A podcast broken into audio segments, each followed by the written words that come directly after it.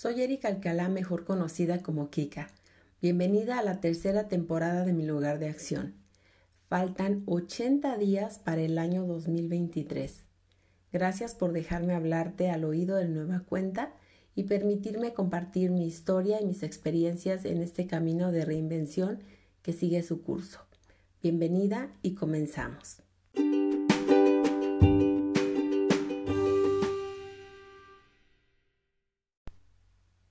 Una de las cosas más incómodas que hay en la vida es caminar con una piedra en el zapato, porque molesta y en el peor de los casos, si no la quitamos de ahí, lastima. ¿Te ha pasado que se te mete una piedra en el zapato y se te olvida sacarla?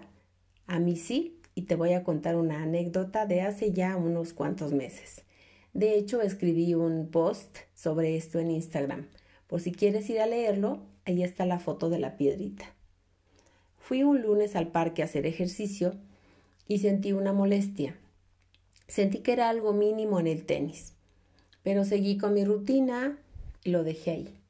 De pronto con el dedito o con algún movimiento hacia un lado la piedrita, que aún no sabía que era una piedrita, pero la hacía a un lado. Y pensé, llegando a casa, reviso el tenis. Pasó los minutos, llegué a mi casa, me quité los tenis y olvidé revisar. El martes fui al parque de nuevo y sentí la molestia y pensé, ahora sí, llegando a casa, reviso. Y adivina qué, se me pasó también. Ya el miércoles, de nuevo en el parque haciendo ejercicio, volví a sentir algo en el tenis y pensé, voy a sentarme en la banquita, a quitarme lo que sea que me molesta, pero la verdad me dio flojera sentarme.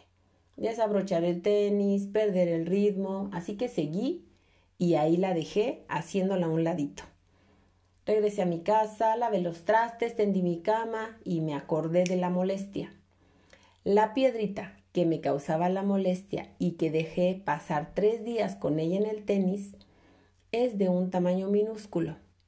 La ignoraba, la olvidaba, la hacía a un lado y seguía con mis actividades. ¿Cuántas de nosotras vamos así por la vida? Con la piedrita en el zapato, ignorándola, echándola de lado, dejándola para después, porque sacar la piedrita del zapato nos distrae de lo que tenemos que hacer. Nos quita tiempo y preferimos tenerla ahí aunque sea una molestia. De pronto hasta parece que nos acostumbramos a, sentir esa incomodidad. Puede ser una piedrita, dos o tres.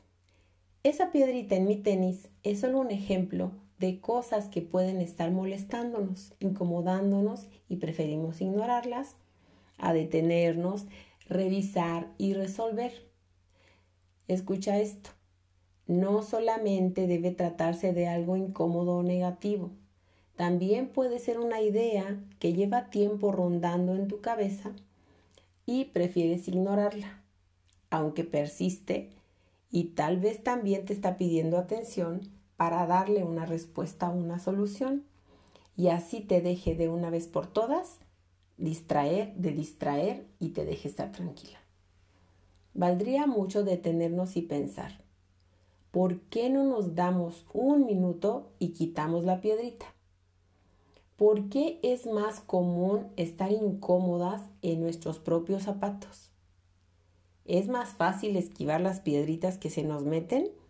Ya sea en los zapatos, en los ojos, en la cabeza. El miércoles por la tarde llevé a mi hija a su clase de box y me quedé en la pista de atletismo y no, no, no me quedé a correr.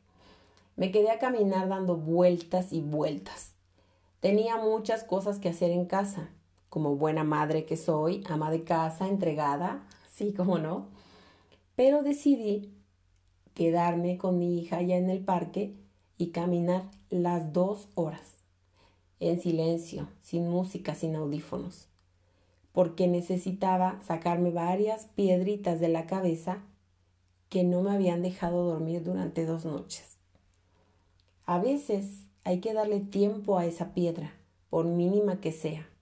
Si te incomoda, ponle atención, quítala, atiéndela o haz lo que tú consideres necesario. Tal vez necesites detenerte y pausar lo que estás haciendo para examinarte y sacar esa piedrita de tu zapato para poder volver a caminar con tranquilidad. En este episodio, como en todos, te dejaré reflexionando. ¿Cuál es esa piedrita o piedritas o piedrota en el zapato que te molesta y que no te detienes a sacar? ¿Será que nos acostumbramos a vivir en la incomodidad? ¿Será que nos aferramos a esas piedritas?